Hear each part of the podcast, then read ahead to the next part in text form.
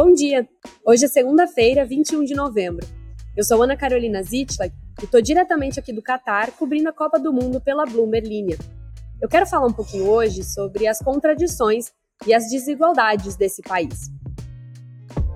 Este podcast é oferecido por Itaú Personalité. Tem acesso ao mundo de possibilidades com cartão Black que é como você quiser. Cashback, pontos ou zero anuidade. Peça já o seu Itaú Personalité Black e faça suas experiências renderem. Ontem o Equador venceu o anfitrião no jogo de estreia por 2 a 0, abrindo o torneio que espera reunir 1,5 milhão de visitantes e 5 bilhões de espectadores na final. Meio a denúncias envolvendo a possível morte de 6 mil trabalhadores ligados a obras da Copa, números, segundo uma investigação publicada hoje pelo site alemão Deutsche Welle, o Qatar está claramente trabalhando para que os visitantes saiam daqui com uma impressão positiva do país.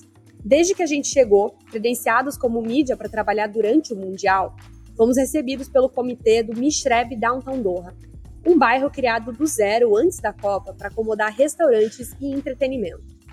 É aqui que fica o Media Hub, de onde eu estou falando agora, e que é o espaço para receber jornalistas do mundo inteiro com o intuito de forçar uma certa propaganda positiva do Qatar.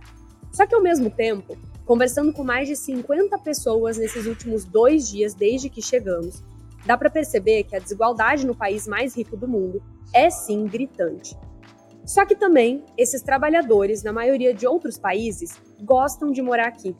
Eu conheci um motorista de Uber de Bangladesh. Tem muitos imigrantes de lá, cerca de 400 mil, em um país de pouco menos de 3 milhões de pessoas. Ele me contou que chegou há nove meses para trabalhar aqui tem 23 anos e foi a primeira vez que saiu de casa para morar em outro lugar.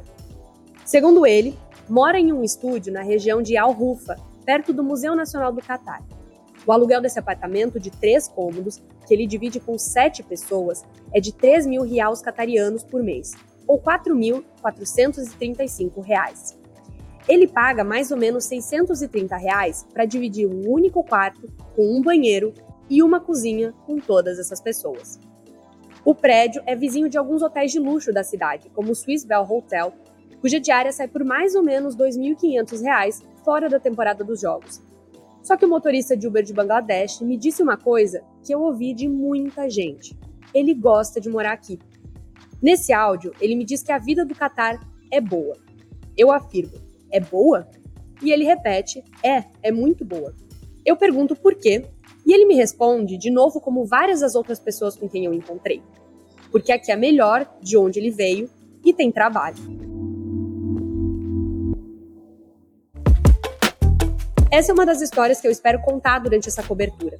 Para não perder nenhum episódio, se inscreve aqui no podcast e fica por dentro de todas as redes da Bloomberg. Até já!